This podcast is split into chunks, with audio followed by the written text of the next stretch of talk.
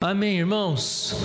Esse é um dos temas possíveis e a gente começa hoje e dura alguns domingos esse nome que eu dei para o final do Sermão do Monte. A gente termina o Sermão do Monte em novembro agora e no mês de dezembro a gente trabalha então o período do Advento.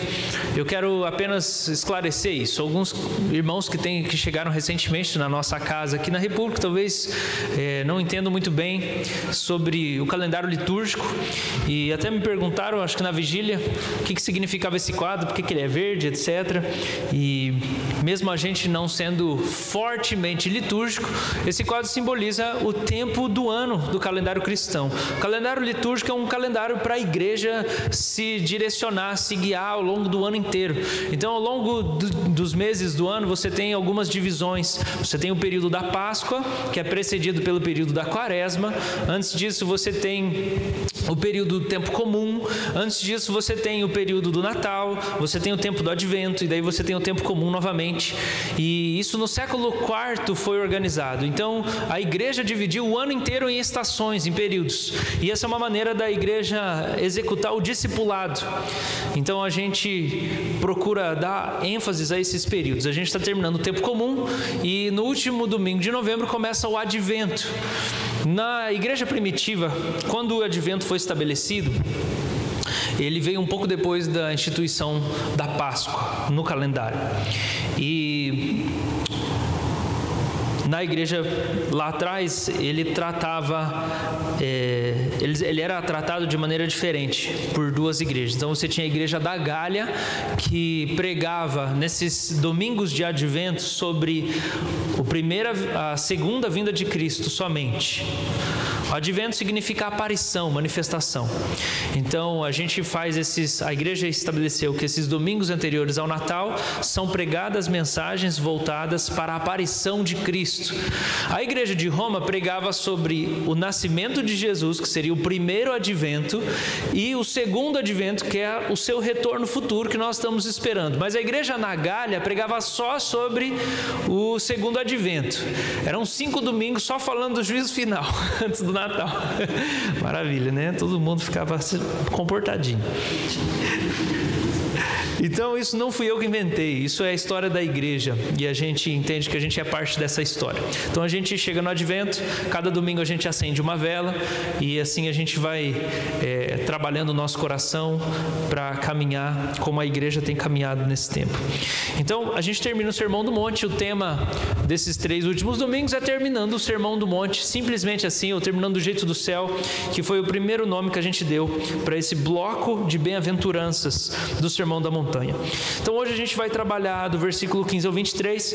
Esse é um possível tema para hoje e para aqueles que vêm de Santos, eu gosto do Charlie Brown Jr. Quem é de verdade sabe quem é de mentira. Linguagem atualizada de 1 João 4,6 que fala que quem é do espírito da verdade sabe quem é do espírito da mentira e discerne ele muito bem. Mas se a gente for seguir bem exatamente o texto, então o tema é quem são os falsos profetas. E a gente vai ler do versículo 15 ao versículo de número 23. Acompanha comigo na sua Bíblia. Do 15 ao 23 está escrito assim: Cuidado com os falsos profetas, que se apresentam a vocês disfarçados de ovelhas, mas por dentro são lobos vorazes. Pelos seus frutos vocês os conhecerão. Por acaso se colhem uvas de espinheiros ou figos de ervas daninhas? Assim toda árvore boa produz frutos bons, porém árvore má produz frutos maus. A árvore boa não pode produzir frutos maus, e a árvore má não pode produzir frutos bons. Toda árvore que não produz bom fruto é cortada e jogada no fogo. Assim, pois, pelos seus o quê? Frutos vocês os conhecerão. Nem todo que diz, que me diz Senhor, Senhor, entrará no reino dos céus, mas aquele que faz a vontade de meu Pai, que está nos céus. Muitos naquele dia vão me dizer: Senhor, Senhor, nós não profetizamos em Seu nome, e em Seu nome não expulsamos demônios, e em Seu nome não fizemos muitos milagres. Então lhes direi claramente: Eu nunca conheci vocês. Afastem-se de mim, vocês que praticam o mal. Amém? Eu não sei quem aqui cresceu na igreja, faz um sinalzinho, cresceu na igreja e é na igreja, ok. Você teve medo desse texto já ou não? Você pensou, meu Deus, será que eu vou para o céu? No final fiz tanta coisa e eu vou ser jogado no fogo, né? Quem via, quem foi discipulado aí pela Globo, né? No mármore do inferno, como dizia a novela do clone. Eu não lembro do mármore na Bíblia, não, mas do inferno tá lá sim. E o fogo e ranger de dentes, então eu não posso saber de nada, eu posso fazer tudo certo e no final Jesus pode dizer: Não sei quem é você. Vamos, vamos lá, vamos lá. Vamos entender melhor esse texto para saber se Deus vai dizer, Jesus vai dizer isso para você ou não. Ok?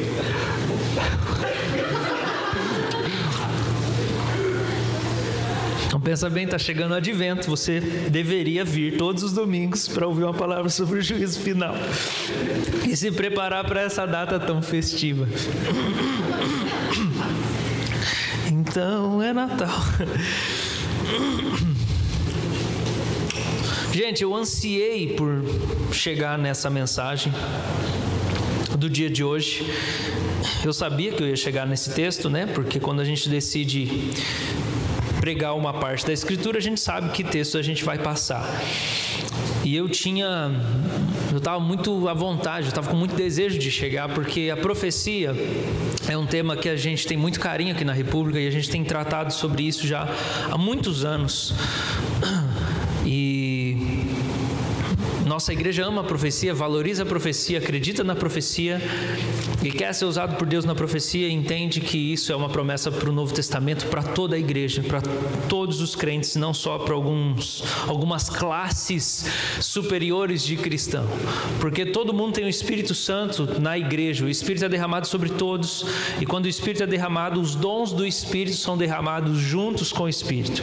Eu não vou abordar diretamente esse tema, os dons espirituais aqui nessa manhã, mas é, eu sei que a gente sai um pouquinho do da curva, né? Porque a boa parte dos presbiterianos tem uma visão de profecia diferente da nossa. Nós não somos os únicos que pensamos desse jeito. Nós não estamos inventando nada. Tem muita gente que fez história atrás de nós, mas boa parte dos presbiterianos acredita que profecia é pregar, é pregação. Eu não acredito nisso por muitos motivos, dentre os quais não faz sentido Paulo organizar o culto dos coríntios dizendo que poderia profetizar um depois do outro e todo mundo julgar essa profecia se isso significa pregação. Então você imagina três pregações no culto e o povo tudo vendo se era verdade mesmo a Bíblia. O significado de profecia que eu acredito que o Senhor Jesus está trabalhando aqui e que no Novo Testamento é trazido é, a profecia como é, falar inspirado pelo Espírito Santo. Não dar uma aula, não ensinar a Bíblia apenas, mas a gente vai entrar um pouco nesses detalhes. Quando a gente olha no Antigo Testamento, o Antigo Testamento tem três palavras para profeta. E para a gente entender Jesus, tem que entender um pouquinho do Antigo Testamento, porque o Sermão do Monte Jesus está voltando sempre para a lei. No Antigo Testamento tem três termos que a gente tem para profetas e eles são traduzidos de três maneiras diferentes. O primeiro é a palavra profeta mesmo, está aí na sua Bíblia. A segunda é a palavra vidente, ok? Palavra vidente é usado não num sentido ruim, mas para um verdadeiro profeta de Deus, é um vidente, alguém que tem visões. E o terceiro termo do Antigo Testamento é homem de Deus. Só que cada uma dessas palavras, ela é utilizada para profeta mesmo. Os três são profetas. Só que a ênfase é um pouco diferente no significado do termo. Então a palavra profeta é, significa mensageiro e a origem dela ela é uma palavra que significa transbordar. Então, quando você vê na sua Bíblia profeta, é alguém que transborda, borbulha, transbordar ou borbulhar. Né? Então, você imagina que isso era o que acontecia com o profeta. Ele recebia uma mensagem de Deus, ele recebia uma iluminação de Deus, ele recebia uma palavra de Deus, um sentimento no coração dele que vinha de Deus. Aquilo começava a borbulhar dentro dele, até que transbordava numa declaração. Esse é o profeta. O vidente é alguém que tem visões e revelações. Então, essa pessoa tinha visões a, a, olho nu, claras, de realidades espirituais e da situação do povo. E homem de Deus, em último lugar, geralmente é um termo que faz menção a operadores de milagres. Então você vê que é um termo usado pelo povo, por exemplo, para Elias ou para Eliseu, falando que eles eram homens de Deus de maneira especial porque eles realizavam milagres, eles tinham ressuscitado pessoas, tinham curado pessoas, é, eles falavam e na hora acontecia, né? Elias orou, ele falou assim: Eu sou homem de Deus que cai fogo do céu, cai fogo do céu. Ele ora para descer fogo do céu e queimar o sacrifício, desce de imediato. Eliseu também. Então, essas operações extraordinárias fazem com que eles são, sejam chamados de homens de Deus. Mas tanto profeta, vidente como homem de Deus fazem menção ao que a gente chama de profeta de maneira geral. Muitos desses profetas, eles eram também nazireus. Se você for lá no Antigo Testamento, na lei de Moisés, existe uma classe, não é uma classe, vamos lá. Existe um voto que o crente de Israel pode fazer, que é o voto de nazireado ou de nazireu. Então a gente sabe que Sansão era um nazireu, a gente sabe que João Batista era um nazireu, o profeta Samuel era um nazireu. E o nazireu é alguém que faz alguns votos de consagração. E geralmente esse voto dura um tempo. E dura um tempo que ele tem começo e fim. O apóstolo Paulo, em Atos, faz um voto de nazireado. E o, o texto do Antigo Testamento fala que quando o voto termina, você raspa a sua cabeça.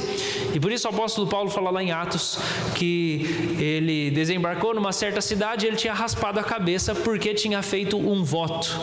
Então, qualquer um pode fazer um voto de nazireu dentro do povo de Deus ok? É um voto de consagração. Geralmente, o nazireu, ele era alguém que fazia alguma abstenção de alimento de maneira específica. O nazireu, segundo a regra bem certinho lá do Pentateuco, ele não come doces, então ele não comia doce nem bebia bebida alcoólica. É, isso, naquele contexto, significava uma abstenção mesmo de uva, ou de tâmara, ou de mel. Deus abençoe essa criança.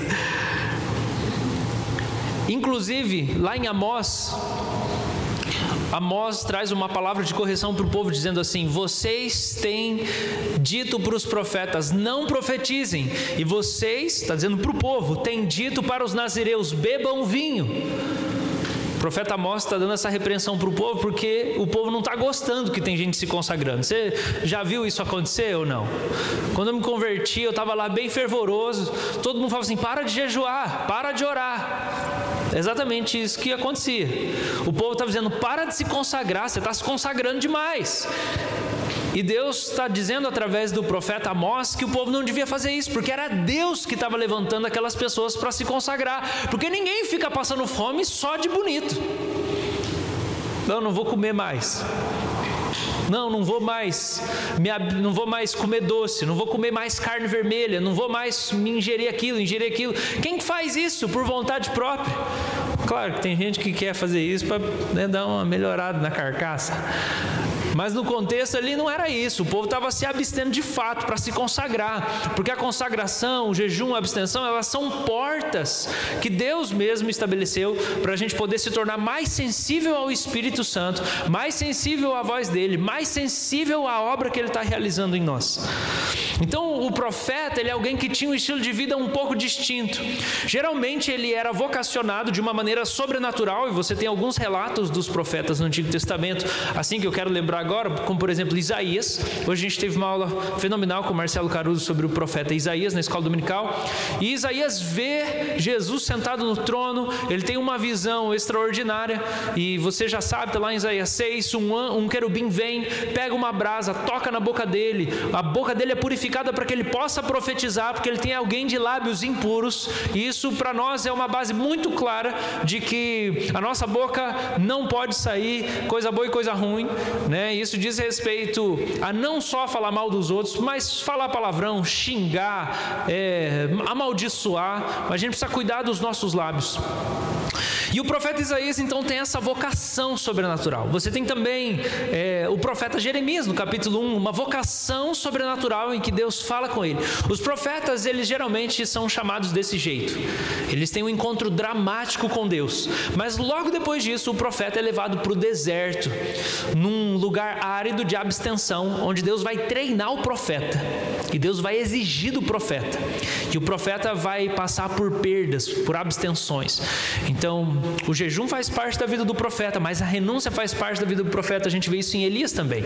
Elias profetiza que vai ter a seca, lá em 1 Reis, acho que é capítulo 16, e ele entra em cena, começa com ele entrando em cena, ele chega, profetiza para cá, não vai chover por três anos, segundo a palavra, a minha palavra. Ele diz assim, segundo a minha palavra, ele não fala que é a palavra do Senhor. E logo depois desse momento, ele vai para a fonte de Querite. Ele fica três anos lá, três anos e meio, até que a fonte seca. E o texto fala que ele era alimentado pelos corvos. Os corvos traziam carne para ele comer, carne e pão. Então você imagina isso, gente. Deus falou para ele: vai lá e fica em Querite. Então ele fica bebendo a água da fonte. Os profetas trazem pedaços de carne para ele comer. E lá ele se alimenta ali. Ele fica diante de Deus até que a fonte seca, porque ele profetizou uma seca e a seca chegou. E daí aí não tem mais água para ele lá. João Batista, do mesmo jeito, é, é, educado no deserto, ele cresce com uma dieta diferente também, a gente sabe, ele comia gafanhoto, ele comia mel silvestre, ele tinha um perfil distinto. Então, os profetas são essas figuras dramáticas, icônicas, diferenciadas, que chega e dá medo. Chegou o profeta, deu medo. A gente vê isso em 1 Samuel, quando Samuel é enviado por Deus até a casa de Jessé, pai de Davi. E ele chega até a cidade, quando ele chega na cidade, os anciãos da cidade falam assim: O que, que você veio aqui fazer, Samuel? É de paz, é de bem ou de mal? Eu assim, não, tá tudo em paz, fica tranquilo. Hoje ninguém vai morrer aqui, não vim trazer juízo para ninguém. Nesse período do deserto, o profeta também ele era forjado por Deus no conhecimento dele da escritura e no zelo dele pela lei de Deus. Então o que, o profeta fazia? Qual era a função dele? O profeta olhava para a condição pecaminosa do povo e o sofrimento do povo, e ele sentia o coração de Deus pelo povo, e aquilo começava a borbulhar numa mensagem num tempo de desespero, num tempo de fraqueza, num tempo de desgraça, o profeta começava a sofrer com a mensagem de Deus para o seu povo que estava em sofrimento. Então ele começava a pregar e profetizar, e ele não fazia só predições do futuro, mas ele dava ênfases da lei de Deus o Espírito de Deus dirige o profeta para dar ênfase específica. Você vai dar ênfase nessa parte da lei. Você vai, na sua pregação você vai dar ênfase nessa promessa. Você vai dar ênfase nesse mandamento. Então ele começava a fazer predições, mas ele recapitulava a lei que o povo tinha esquecido. E ele começava a relembrar as promessas e os mandamentos, mas segundo a condução do Espírito Santo que se encaixava com aquela circunstância. Deixa eu citar aqui três é, encontros do profeta com Deus. Se eu posso dizer, eu estou voltando um pouquinho do que eu acabei de falar. Então, por exemplo, o profeta ele é sempre alguém que está ouvindo uma coisa antes dos outros. Você vê Moisés. O que acontece com Moisés? Como é o encontro dele com Deus? Vocês lembram? Na sarça, você é presbiteriano. A gente não usa muito ela aqui, mas você deveria saber. Moisés ouve a voz de Deus na sarça, então ele é um pastor de ovelhas. Ele está levando as ovelhas para o deserto. No deserto tem combustão instantânea, coisa mais normal. Muito calor, muito quente, muito seco, de repente começa a pegar fogo no matinho. Moisés está lá, ele vê uma planta pegando fogo, tá bom, beleza. Só que o que acontece? O que chama a atenção dele é que a sarça não se consumia. Ela pegava fogo, mas não ficava, não virava carvão, não virava cinza. E ele ficou observando, ah, que coisa estranha. Então, um, evento, um evento natural para as circunstâncias do deserto, mas o efeito sobrenatural, mas que coisa! E daí ele fica ali com a pulga atrás da orelha, olhando para aquela sarça, de repente sai uma voz de dentro do arbusto. Imagina que coisa bem tranquilinha de acontecer com você. Você está lá tranquilão no seu trabalho, de repente alguma coisa começa a falar com você. Ele ouve Deus da sarça. Depois que ele conduz o povo para fora do Egito, ele leva e eles fazem um pit stop onde? Vocês lembram? Todos os hebreus saiam do Egito e fazem um pit stop. Onde é?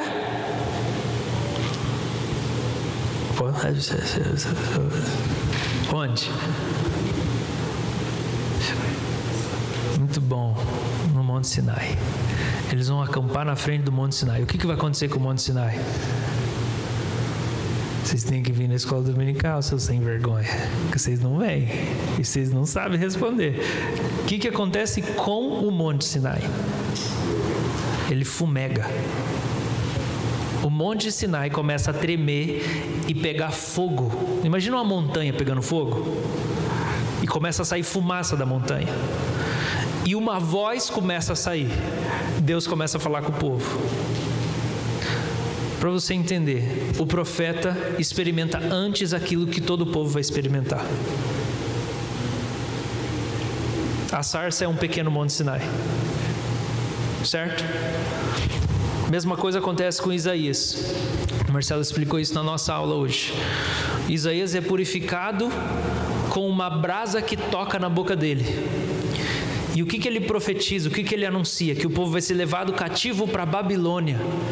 E a Babilônia é essa brasa que vai queimar o povo no cativeiro para purificar o povo da idolatria. Então o profeta, ele antevê, ele experimenta antes. Isso acontece também com Oséias. Deus manda que Oséias se case com uma prostituta. Isso não é pecado. Por quê? Porque Oséias fez uma aliança e um compromisso com alguém que era infiel, mas ele não foi infiel. Moisés não se. É, Oséias não se prostituiu. Oséias foi fiel no casamento. Só que Deus falou: você vai casar com alguém infiel que vai te trair. E por que, que ele faz isso?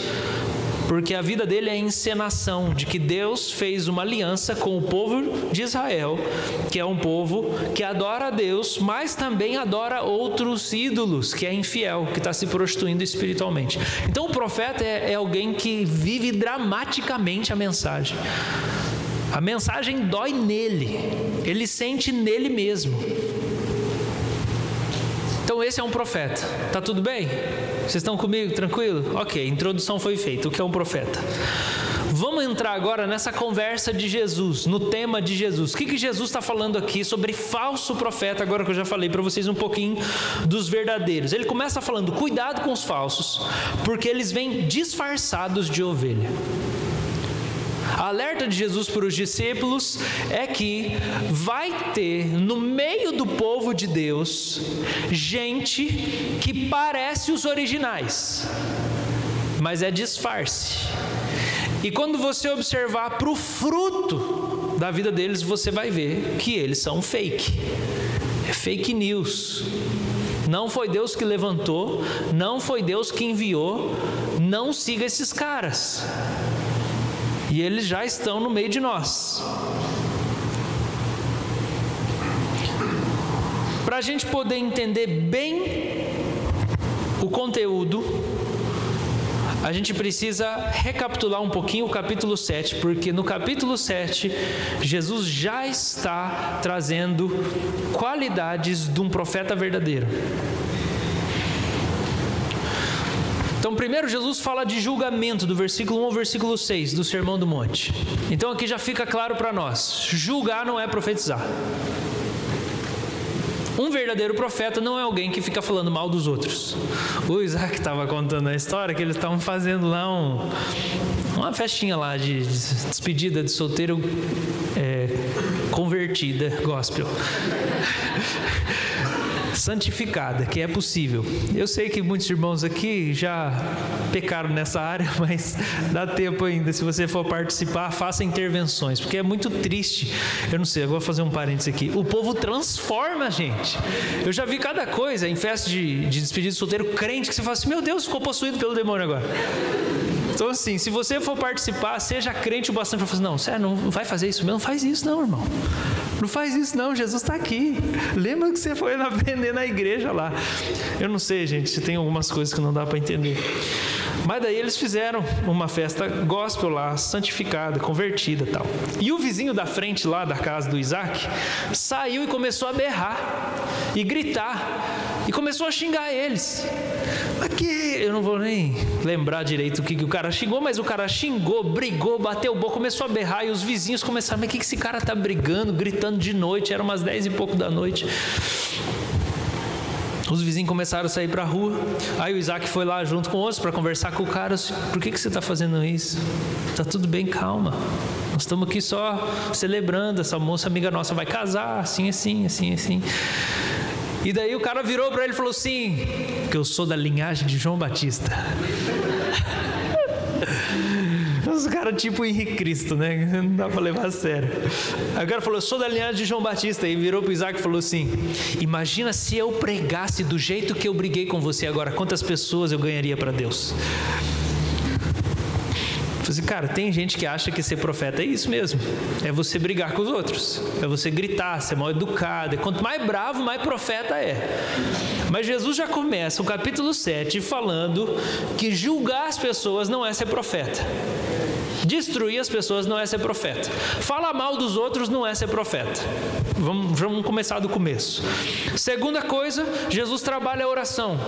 E é como se ele estivesse trazendo para nós aqui já uma antecipação que Paulo vai desenvolver no Novo Testamento. Todo discípulo é profeta. Por quê? Porque Jesus está trazendo o ensino de que se você ora, a sua oração vai ser respondida. E ele expõe isso para todo discípulo. Se você pedir com insistência, Deus vai te responder. Agora, no contexto judeu, Deus não responde qualquer oração. Deus responde oração de uma classe especial de servos de Deus. No contexto judaico, Jesus está colocando isso para todo discípulo. Agora, a primeira vez que a palavra profeta aparece na Bíblia é com Abraão. Quando diz assim: Abraão, meu servo, orará por você, porque ele é profeta e você será curado. Quando o rei do Egito pega Sara lá, que a culpa é de Abraão mesmo sem vergonha, que não falou que ela era mulher dele. Mas oh, Deus é amigo do profeta, ele tem até misericórdia do profeta. Falou assim: não, não, você precisa ir lá com Abraão, que ele é profeta e ele vai orar por você e você vai ser curado. Então, na Bíblia, a primeira marca de um profeta é que ele ora e Deus responde, na hora. E Jesus traz isso para o sermão do monte, para falar assim: vocês todos podem orar e ser respondidos. Então a gente já começa aqui a entender uma coisa: se você é discípulo de Jesus, você é discípulo do grande profeta. Julgar não é profetizar. Segunda coisa, todo discípulo é profeta. Terceira, um profeta discípulo, e aqui eu estou colocando essas duas coisas em uma só, é bondoso e generoso, porque Jesus termina no verso 12 falando: Tudo que vocês querem que os outros façam para vocês, façam também para eles. Essa é a lei e os profetas. Então, um profeta é bondoso e generoso. Um profeta fiel tem um coração amável, amoroso porque ele cumpre o segundo mandamento de amar o próximo como a si mesmo.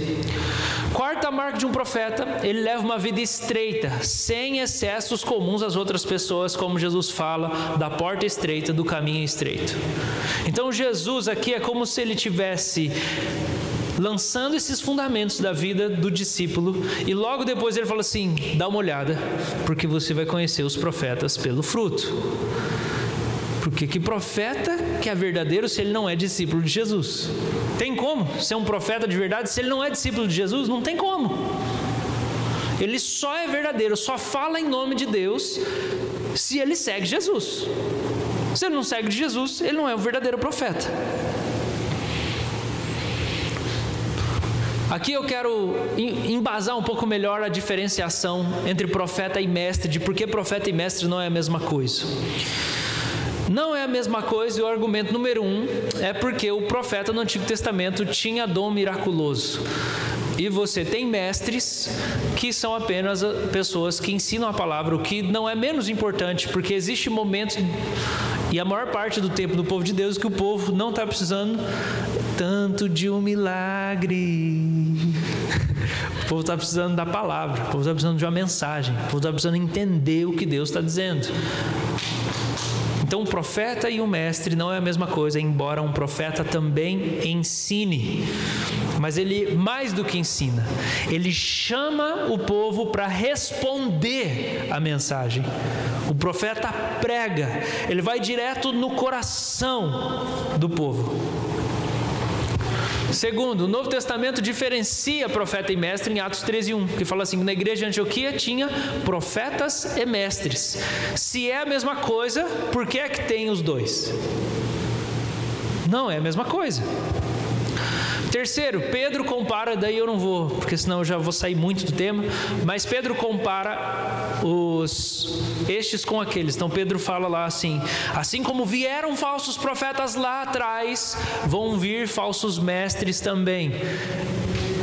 Se profeta e mestre fosse a mesma coisa, Pedro diria: eles estão voltando. Mas ele não fala, eles estão voltando, ele está falando, vai vir agora falso mestre, que vai ensinar coisa contra a palavra de Deus. D. Balaão não é falso profeta porque ele profetizava errado, mas por causa da doutrina que permitia a liberação sexual. Vamos lá, agora a gente vai começar a abordar algumas coisas específicas sobre o que é ser um falso profeta. Vamos entender um pouco a dinâmica do falso profeta. O falso profeta, você pode imaginar que é alguém que faz uma profecia que não se cumpre fez uma profecia, não aconteceu, esse cara é um falso profeta. Sim, no Antigo Testamento havia uma orientação dizendo que se alguém profetizou alguma coisa e isso não se cumpriu, pedra nele. Mas essa é a menor parte do falso profeta. E já a gente vai explicar a transição de porque essa não é a ênfase do Novo Testamento. Mas a, a grande referência da Bíblia de falso profeta é Balaão. Balaão é o grande falso profeta da Bíblia, que é usado como referência tanto em 2 Pedro como em Apocalipse, capítulo 2. E quem foi Balaão? Balaão foi alguém que uma profecia. Nunca. Balaão nunca profetizou uma coisa errada, pelo contrário, ele profetizou tudo corretamente, tudo se cumpriu. Tanto que a gente lembra mais da mula de Balaão do que de Balaão. Né? Balaão foi contratado pelo rei, agora não lembro de onde. Se alguém lembrar, me ajuda. Não sei se era um rei morreu. Ele foi contratado por outro rei para lançar uma praga no povo de Israel. E daí ele está na jumenta dele e ele vai indo em direção para amaldiçoar o povo de Israel, porque ele foi contratado para isso. E no meio do caminho a mula dele para de andar e ele começa a espancar a mula. Anda mula, anda mula, e a mula não anda. Então a mula pega e prensa a perna dele contra uma pedra e machuca o pé dele. E daí ele desce, começa a espancar, ele fala assim: Eu vou matar você. E a mula abre a boca e começa a conversar com ele. Fala assim: Ô, oh, sua mula, tem um anjo do Senhor aqui na minha frente que você, profeta, não está vendo. E ele está com uma espada para matar nós dois. É por isso que eu não estou indo. Por acaso eu não sou fiel a você todos esses anos? E a mula repreende ele, como o Novo Testamento descreve. Por quê? Por que, que tinha um anjo com uma espada na frente dele? Porque ele estava indo amaldiçoar, amaldiçoar o povo de Israel. Só que Deus tinha como deixar o povo dele ser amaldiçoado, porque o povo já é abençoado. E o que acontece é que Deus fala para Balão: não, Balão, você não vai amaldiçoar. Esse povo é meu, ele já está abençoado, você vai abençoar. Então Balão chega e diante do rei que contratou ele para amaldiçoar, porque entenda, existe um interesse político, o povo quer, o, o rei inimigo quer vencer Israel na guerra. Então ele chama o profeta, lança uma praga, que daí eu vou vencer eles na guerra. E daí quando Balão abre a boca, é só bênção para Israel. E o rei vai dizer: caramba, meu, te contratei para você amaldiçoar. Como é que você está abençoando? Eu assim: eu não consigo, não consigo amaldiçoar. Deus já abençoou, o negócio não vai. Então ele acerta, Balão acerta a profecia. Mas o que, que acontece? Por que, que Balaão é um falso profeta? Então eu quero deixar isso muito claro, gente, porque o Senhor quer ensinar discernimento para os discípulos quando ele traz esse assunto no Sermão do Monte. E ele quer ensinar discernimento para nós. Um falso profeta não é alguém que faz profecias é, equivocadas. Vocês estão entendendo? Você pode conhecer pessoas que têm um dom de profecia que funciona e é na certa. E a pessoa pode até falar de Jesus, mas ela pode ser um falso profeta, uma falsa profetisa. Como que Balaão se torna um falso profeta? É por causa da doutrina dele. Não é por causa do dom dele que não funciona, mas é por causa do ensino que ele traz. Apocalipse 2,14 fala: Tenho, porém, contra você algumas coisas. Estão aí em seu meio os que sustentam a doutrina de Balaão, o qual ensinava Balaque. Balaque é esse rei da outra nação, não sei se morreu, Monita. Moab, Moabita, obrigado, Lucas Balaão ensinava a Balaque a armar ciladas diante dos filhos de Israel para que fizessem duas coisas: comessem coisas sacrificadas aos ídolos e praticassem prostituição. Gente, presta atenção nesse negócio aqui. Presta atenção, que o negócio vai ficar bom. Aqui eu já xinguei capoeira, gente. Balaão não conseguiu amaldiçoar o povo, porque Deus tinha abençoado o povo. Mas sabe o que, que ele fez? Vamos infiltrar umas prostitutas no meio do povo. Porque se eles caírem em pecado, o próprio Deus vai pesar a mão sobre eles e eles vão perder a guerra. Essa é a estratégia de Satanás comigo, com você.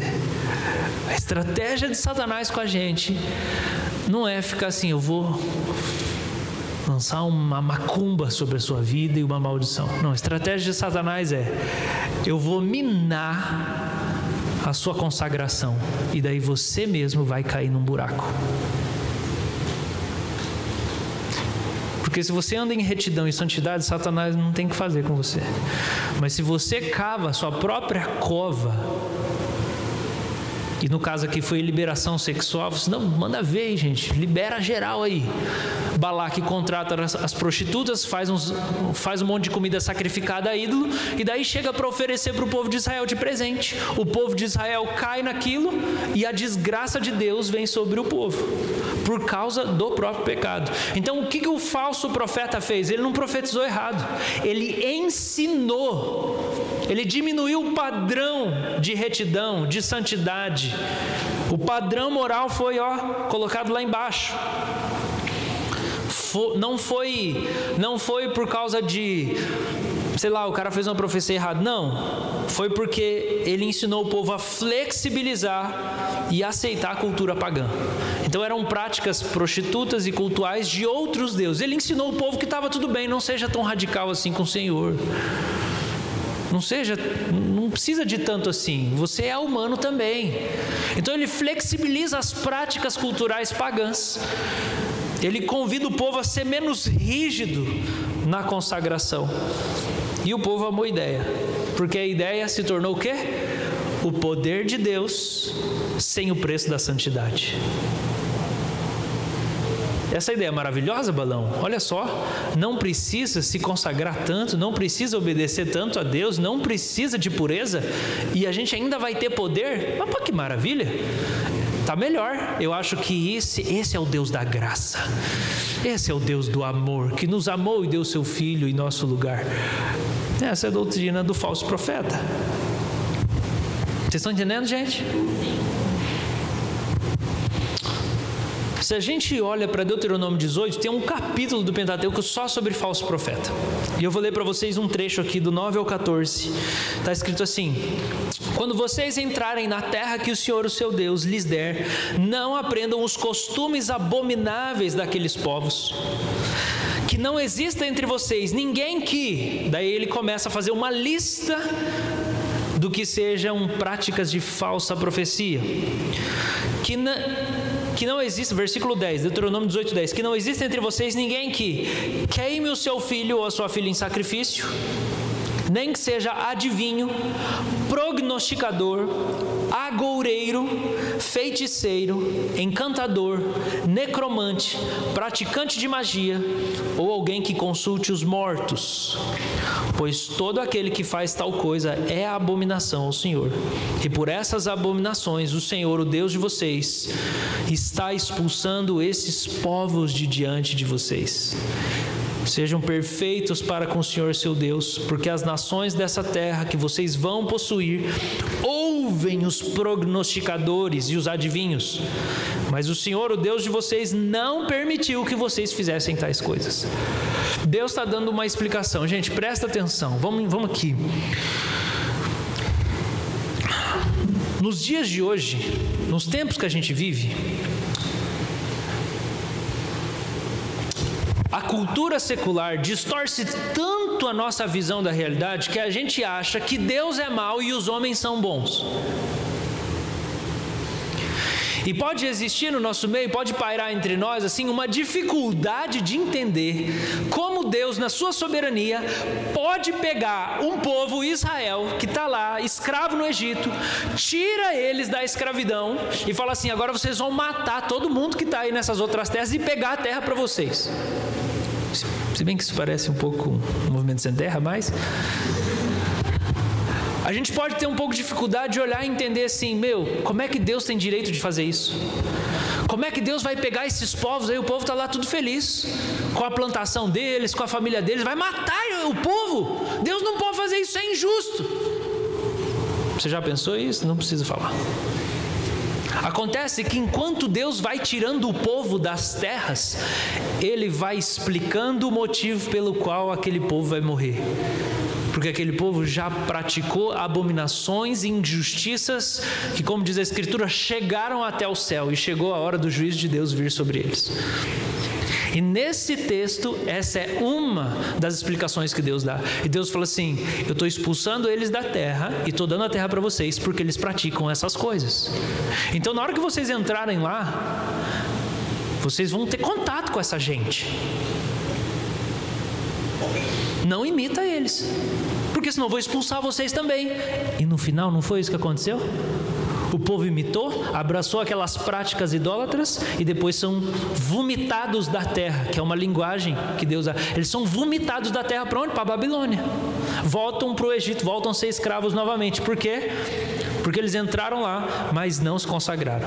É como assim, Deus tem um chamado para você. Ele te põe numa área que não tem ninguém crente. Fala assim, você vai para lá, mas quando você for lá, não imita eles porque eles estão numa vida desgraçada, um inferno de vida, justamente porque eles não me ouvem. Então, se você for lá e imitar eles, vai desgraçar a sua vida também. E o verso 14 diz: As nações dessa terra que vocês vão possuir ouvem os prognosticadores e os adivinhos, mas o Senhor Deus de vocês não permitiu vocês fizerem, essa, fizerem tal coisa. Vocês fizessem tal coisa. Essas coisas que são listadas aqui são chamadas hoje de ocultismo. Mudou o nome, mas é a mesma coisa. E eu quero explicar para nós aqui o significado de alguns desses termos de uma maneira a passar por cima. E eu estou usando aqui uma relação que Calvino faz. Então, Calvino pega cada um desses termos e vai explicando do hebraico um por um. Ok? A gente começa com um negócio bem levinho, que é queimar o filho em sacrifício. Isso aí acontecia geralmente para Baal ou para o deus Moloque. Era uma oferta. Às vezes a criança não queimava até morrer. Às vezes queimava só um pouquinho e já tirava de lá. Porque acreditava-se que fazendo esse sacrifício do filho você alcançaria o favor dos deuses. Às vezes queimava até a morte. Então Deus já começou a dizer: não faz isso. Tá bom? Eu nunca pedi para ninguém matar o filho para matar ninguém. Aconteceu com Abraão, mas era só pegadinha. Não era para ir até o final, eu não deixei. É pegadinha, mas a gente sabe que Deus estava revelando o coração dele, porque ele ia fazer isso com o filho dele. Ok? Então Deus já começa a falar: não faz igual. O que, que é o agoreiro? Vamos começar lá então. Pessoas que adivinham todas as coisas da posição das estrelas que atribuem suas estações tanto aos planetas quanto aos signos do zodíaco para seus respectivos aspectos. Então, gente que gosta aí de signo, você caiu na falsa profecia que Deus falou para não imitar. Se arrependa do signo em nome de Jesus. Deus falou para não fazer. O povo fica brincando, mas é sério, a gente não pode brincar com essas coisas. Segundo, adivinhos. Em Gênesis 44, 5, José finge que adivinhou por seu cálice. Porque a adivinhação acontecia por meio da manipulação de elementos naturais cotidianos, como copos, vísceras de animais, jogar pedras, etc. A ideia é manipular o mundo espiritual por meio da manipulação de elementos naturais. Então, quem já fez a brincadeira do copo? brincadeira do copo, né? Então, é isso aí que o, o adivinho faz. É jogar assim, não. Espírito não sei o que, fala comigo agora. E daí joga a pedra, joga o copo, faz o círculo. Pronto, isso já é antigo. Não faça isso. Encantadores. Gente, tem muita coisa que é parecida uma com a outra, tá? Porque é mesmo parecido. Por meio de artes mágicas, reúnem serpentes em um lugar. Carmi tem uma história dessa, que eu lembro. Tem ou não? Foi minha mãe que contou. Enfim, já, já falo. Encantadores convocam espíritos malignos para manipular alguém. Então pode ser para manipular alguém. Foi você que contou uma história de uma vez que tinha muita cobra, não foi você? Na serpente, no, numa fazenda? No sítio do seu pai. E daí? Chamou o cara lá, você chamava ele do quê? Tinha só pelo nome ou tinha um, um título? Encantador de cobra. Isso lá em lá em Managuari, gente. Se tem Managuari, tem aqui também. Aqui deve ter mais ainda. O que, que aconteceu? O encantador de cobra foi lá. Falou pro meu pai, quer matar as cobras, quer que joga se disse, não, parece que quer matar.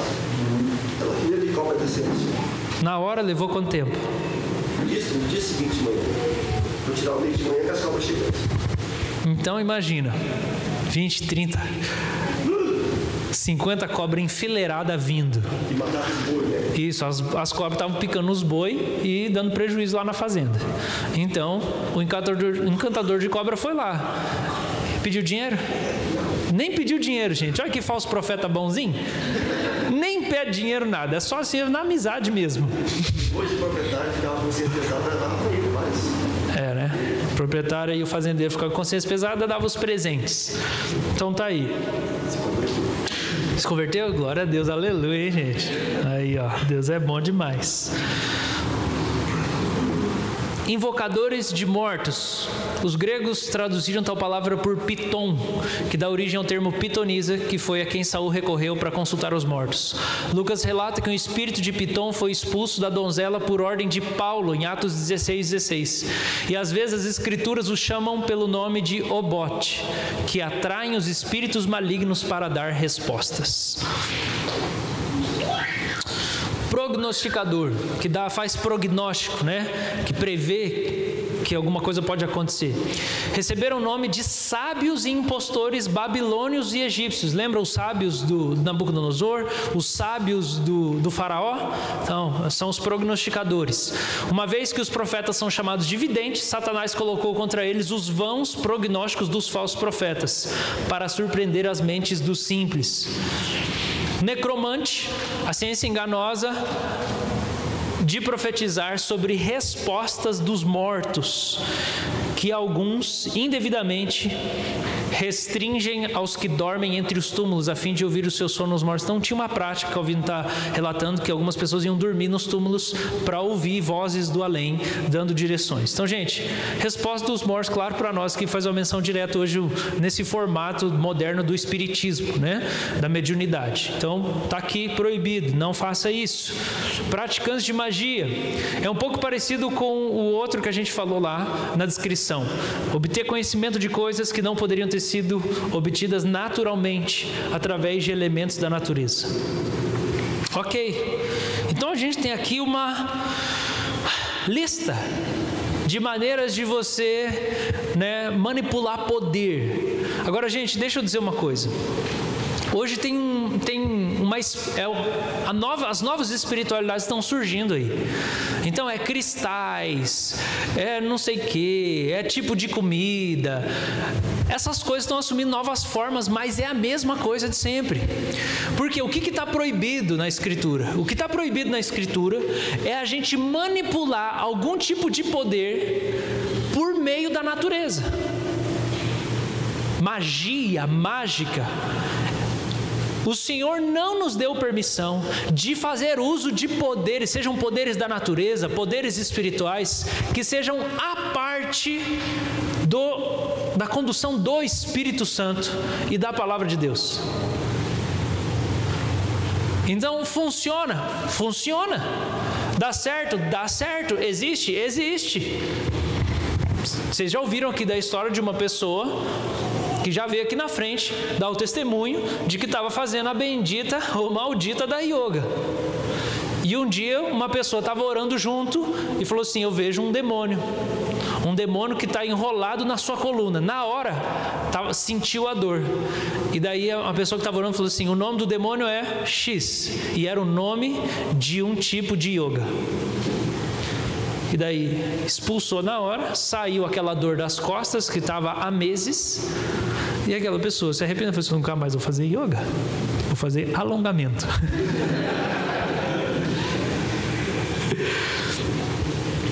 tá claro para nós isso, gente? Pelo amor de Deus, não vai na cartomante, não vai nos búzios. Uma vez um irmão chegou desesperado, ele já nem está na igreja mais, mas ele estava num tempo tão difícil. Ele chegou numa reunião de oração e falou assim: Ô pastor, eu fui na cartomante essa semana. Eu falei: O quê? Não, fui lá na.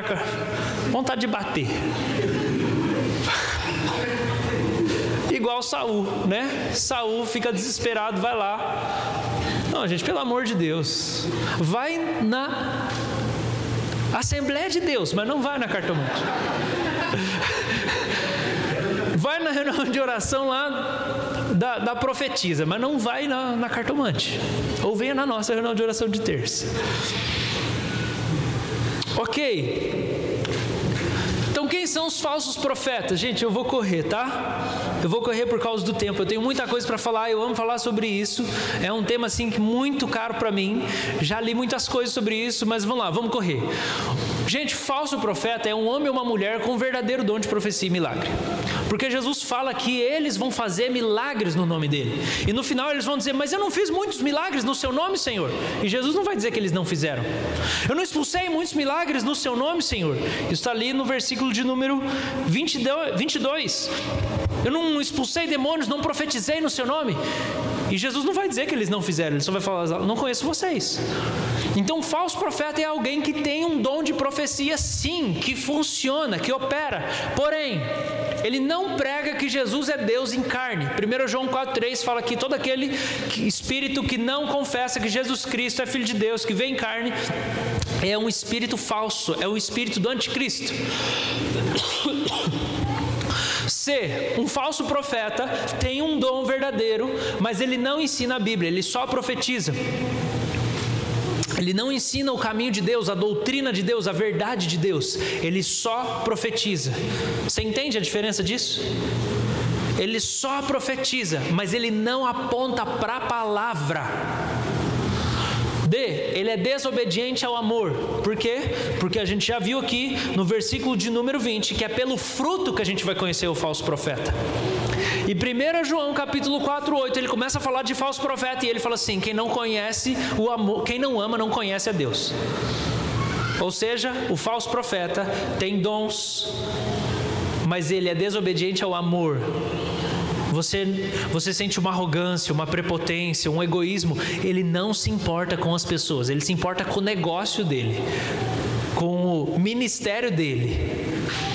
O falso profeta é desobediente ao decálogo, porque quando Jesus fala no versículo 23, e essa é a parte talvez mais importante dessa passagem inteira, é que quando Jesus vira para esse falso, para esses falsos profetas, o que ele diz para eles é: "Apartai-vos de mim, vocês que praticam", e tem versões que dizem mal, tem versões que dizem iniquidade, e a palavra aqui é anomia. E a palavra anomia, nomo significa lei, e a é aquele advérbio de negação.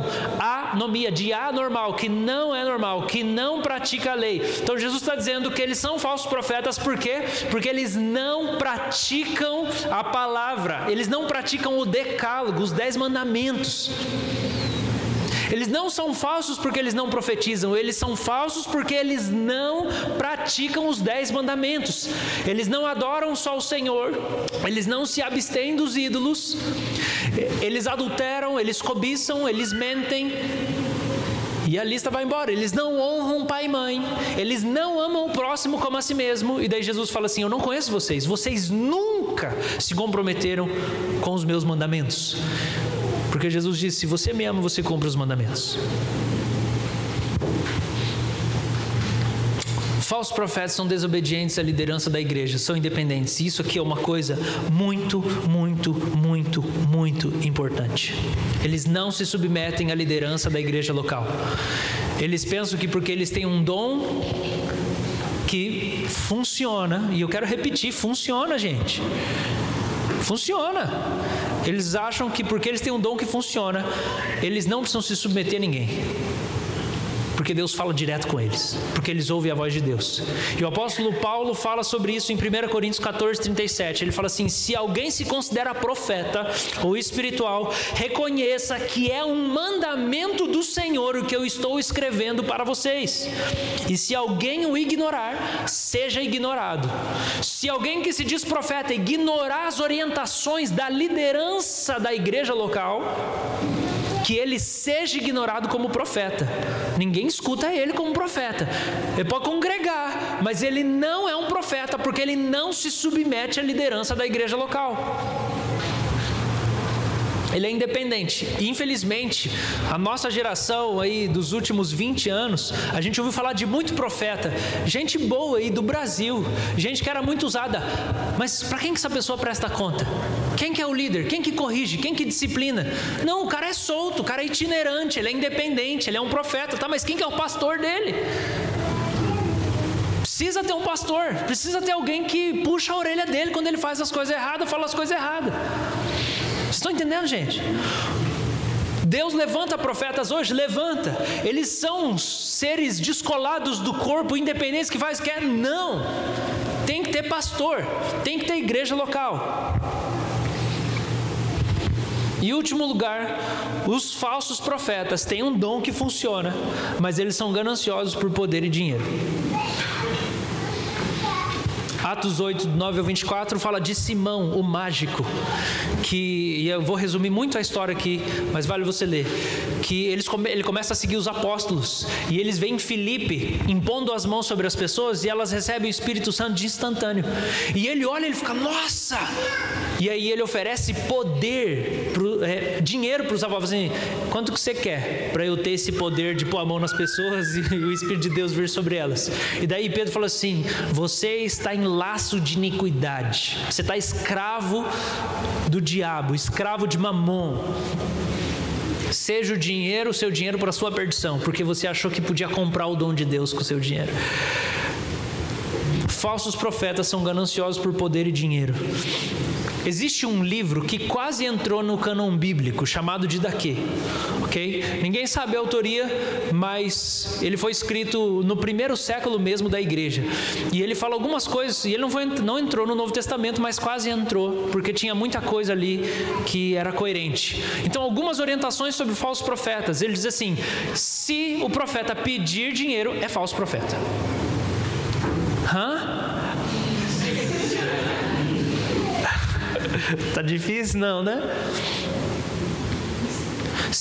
Nem todo aquele que fala inspirado é profeta, a não ser que viva como o Senhor.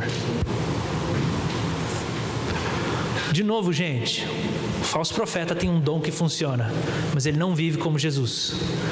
É desse modo que você reconhece o falso e o verdadeiro profeta. Todo profeta que, sob inspiração, manda preparar a mesa, não deve comer dela, do contrário, é um falso profeta. Ou seja, o cara vira e fala assim: O senhor está falando comigo.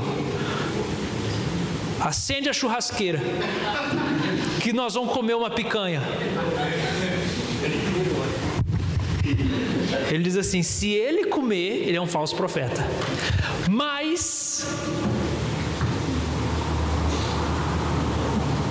essa parte não está aqui. O texto era muito grande, mas ele fala assim: Mas se essa mesa que ele manda ser colocado é para os pobres, daí ele é verdadeiro profeta. Porque o falso profeta, ele usa o dom miraculoso em benefício próprio. Todo profeta que ensina a verdade, mas não pratica o que ensina, é um falso profeta. Se alguém disser sob inspiração, dê-me dinheiro, ou qualquer outra coisa, não escutem. Porém, se ele pedir para dar aos outros necessitados, então ninguém o julgue como falso profeta. Esclarecido as coisas para nós aqui, irmãos? Você entendeu que o que faz o cara ser um falso profeta não é se o dom funciona ou não, é o caráter, é o ensino, é a postura. Ele é submisso à liderança da igreja, ele tem interesse pelos pobres e necessitados, ele vive como o Senhor Jesus Cristo, ele aponta para as Escrituras, então ele é um verdadeiro profeta mesmo, não é só um dom.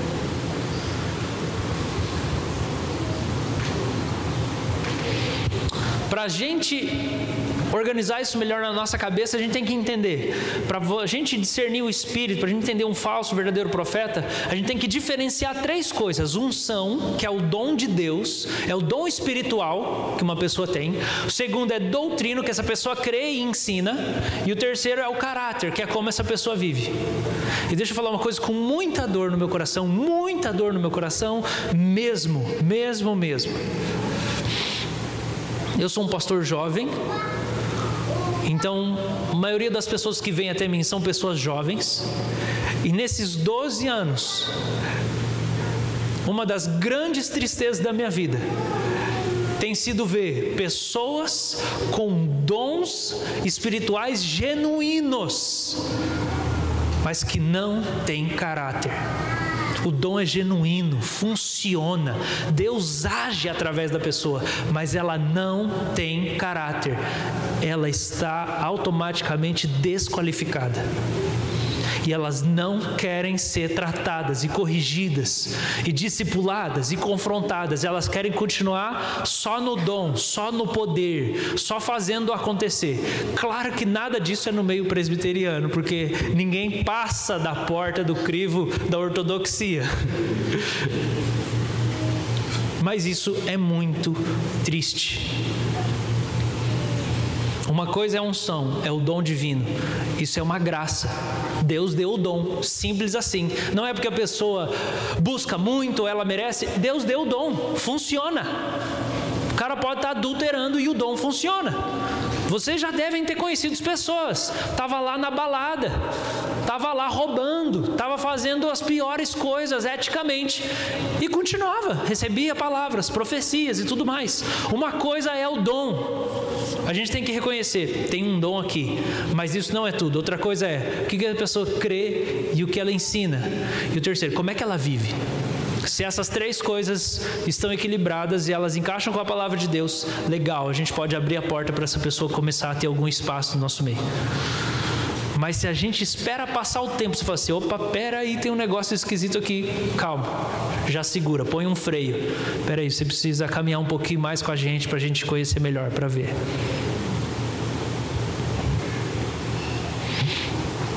Caminhando para o final. O que não é um falso profeta? O que não é um falso profeta? Um discípulo que erra uma profecia. Não é um falso profeta. Por que, que alguém que erra uma profecia na nova aliança não é um falso profeta, diferente lá de uma parte do que é descrito na antiga? Porque na nova aliança, toda a igreja pode profetizar. E Paulo deixa isso muito claro na teologia dele de 1 Coríntios, capítulo 12 e capítulo 14. Todo mundo pode falar por inspiração divina. E toda profecia, Paulo mesmo ensina, deve ser julgada, avaliada. Por quê? Porque a autoridade máxima é a Bíblia. Então, se eu erro uma profecia Isso não vai desviar uma pessoa por completo. Por quê? Porque ela tem a Bíblia e ela tem outras pessoas pra, que têm o Espírito Santo para julgar aquela profecia também. E se o plano de Deus é que na nova aliança toda a igreja pudesse profetizar, então alguém vai errar esse negócio até a gente aprendendo e se tornar mais sensível ao Senhor e mais diligente no uso do dom. Segunda coisa, o que não é um falso profeta? Um discípulo que profetiza, mas é orgulhoso e imaturo de caráter. Alguém que tem um dom de profecia, mas é imaturo, não é um falso profeta. Essa pessoa precisa ser pastoreada. Essa pessoa precisa ser corrigida. Essa pessoa tem que ser confrontada. Essa pessoa não é um falso profeta, ele só é imaturo. Ele é orgulhoso, ele ainda não tem caráter para acompanhar a unção que ele recebeu. O que não é um falso profeta? Um discípulo que profetiza, mas conhece pouco a Bíblia fala uma abobrinha aqui, outra ali. Você fala assim, cara, de onde você tirou isso? Não, é que. Não, calma, você precisa estudar mais a Bíblia. Um discípulo que conhece pouco a Bíblia não é um falso profeta. E último, um discípulo que enfatiza o amor de Deus pela igreja de pecador não é um falso profeta. De novo, porque a gente, no fundo da nossa cabeça, acha que um profeta é alguém que fica brigando com os outros. Então, se a pessoa começa a falar que Deus ama você, você é falso profeta. Não, não é assim também. Gente, eu juro que está acabando, é verdade. Eu vou passar bem rapidinho. Por que a igreja tem que se proteger dos falsos profetas? Primeiro, porque eles vão diminuir a santidade de Deus em nome da graça. E Deus e a sua glória serão perdidas de vista. Eles vão fazer igual balão. Falou assim: não, gente, não precisa de tanta consagração, é só o poder. Só que a consagração é um reflexo da glória de Deus. Deus é santo. Deus é santo. Eu não quero ficar só com o poder, eu não quero ficar só com os dons, eu quero Deus, eu quero a comunhão com Deus. Eu temo diante de Deus. Deus é mais importante do que os dons. Segunda coisa, por que, que é importante? Porque os falsos profetas vão enfraquecer a autoridade da Escritura. Porque eles não vão falar da Bíblia, eles só vão profetizar. Então eles vão começar a enfraquecer e os discípulos vão cair, pensar, ah, mas é isso mesmo, a gente só precisa de poder. Não, você não precisa só de poder. Você precisa de palavra, porque palavra é o que te firma no Senhor. Próximo texto, Jesus falando assim: aquele que ouve e pratica a minha palavra, constrói a casa sobre a rocha. Não é aquele que tem experiências com o profético que constrói a casa sobre a rocha.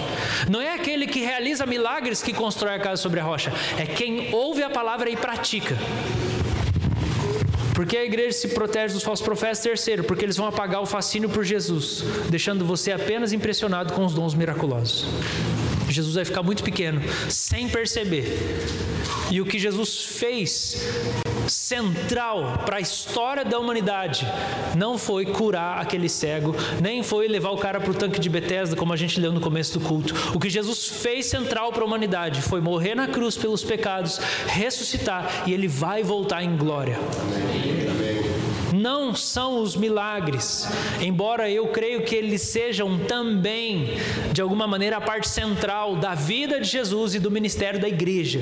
E a gente precisa orar pelos enfermos para ser fiel ao Senhor, a gente precisa perguntar para Deus, para Deus nos revelar as coisas e nos dar palavra, a gente precisa dos dons para a gente ser fiel.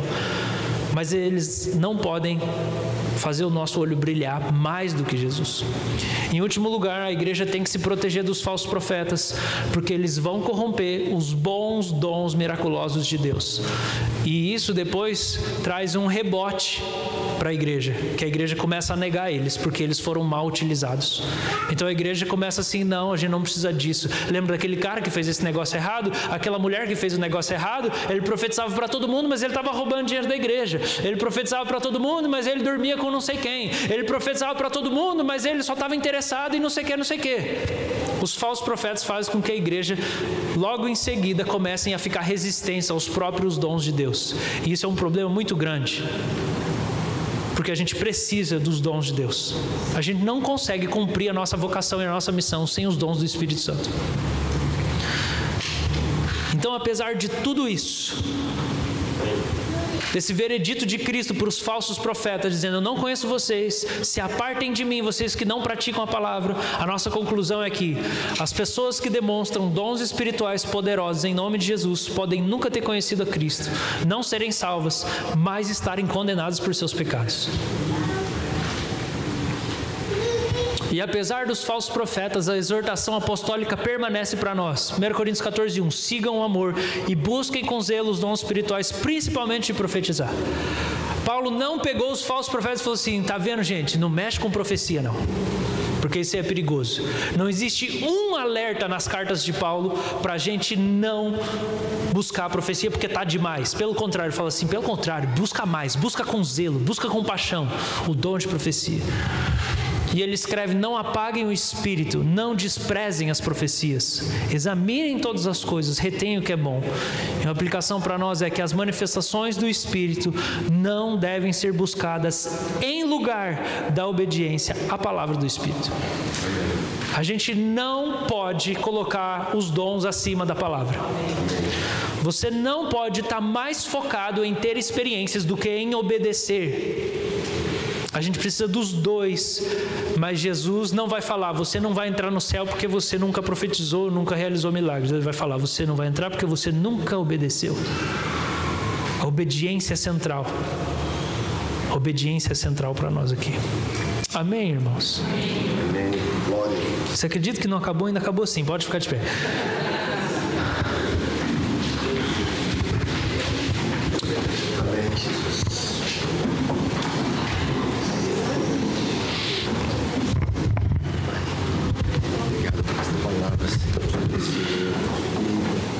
Importância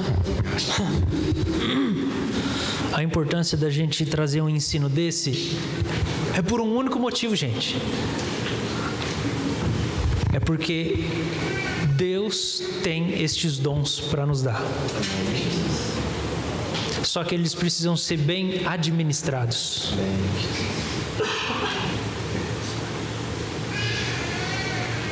Deus não quer ferir a igreja. Então a palavra, o ensino nos prepara para viver todas essas coisas. Eu quero orar sobre nós. Para que o Senhor aumente em nós o discernimento e as manifestações do Espírito Santo. Senhor, nós buscamos o Senhor. Nós buscamos o Seu nome. Nós te invocamos nesse momento, Senhor. O Senhor é bom. E o Senhor tem bons presentes para os seus filhos. Nessa manhã, Senhor, nós te agradecemos pela tua instrução. Obrigado pela tua palavra que nos protege, que nos ensina, que aumenta o nosso discernimento, Senhor. Senhor, nós pedimos que o Senhor nos guarde do engano. Nos guarde, Senhor, daqueles que estão disfarçados de ovelhas.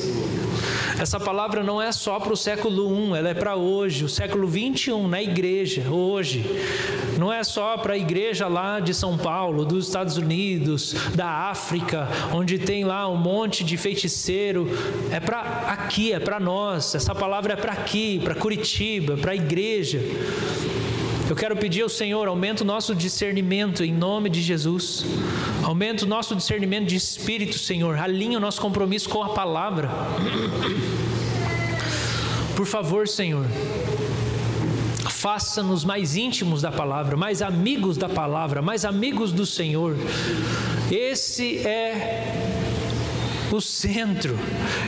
Isso deve ser o nosso maior desejo, sermos amigos do Senhor que te agradam. Ser usado pelo Senhor é maravilhoso, mas te agradar é isso, Senhor, que deve estar no nosso coração. Eu quero pedir, Senhor, alinha-nos com a palavra. Se Deus aqui, algum de nós, tem ficado fascinado com as bênçãos e com as experiências, eu peço que o Senhor corrija a nossa rota.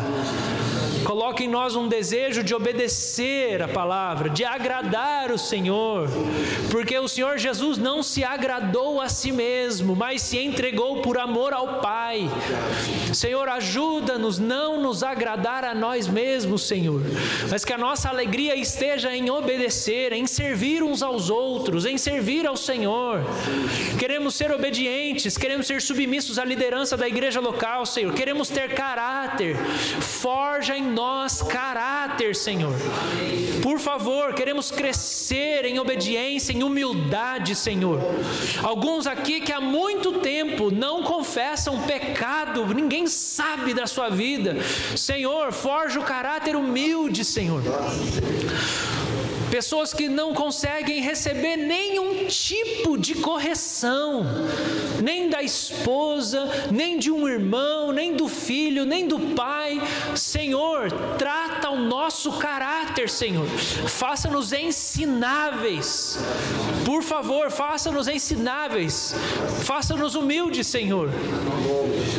E aumenta sobre nós também, Senhor, as manifestações do Seu Espírito. Derrama o Espírito de sabedoria, de revelação no conhecimento de Jesus. Eu oro que no dia de hoje, Senhor, o Senhor libere palavras proféticas no meio do Seu povo. Seja aqui mesmo antes de acabar o culto, nesse exato momento, Deus, inspirações, imagens, impulsos que vão vir na mente de pessoas nesse exato momento. Senhor, que seja discernido, seja compartilhado, repartido, ou nesse dia, Senhor, ao irmos almoçar, ao irmos encontrar nossa família, dá-nos essa sensibilidade profética para ouvir o que o Espírito Santo está dizendo para nós. Como nós queremos estar perto de Ti, Senhor. Como nós queremos ser obedientes e queremos trabalhar com o Senhor. Queremos servir, Deus, as pessoas com a tua palavra e o poder do Senhor. Guarda-nos de errar por não conhecermos nem a palavra e nem, nem o poder. Mas nós queremos a palavra e o poder do Espírito Santo. A palavra de Deus, que é a espada do Espírito, seja conosco. Irmãos, põe a mão na sua cabeça.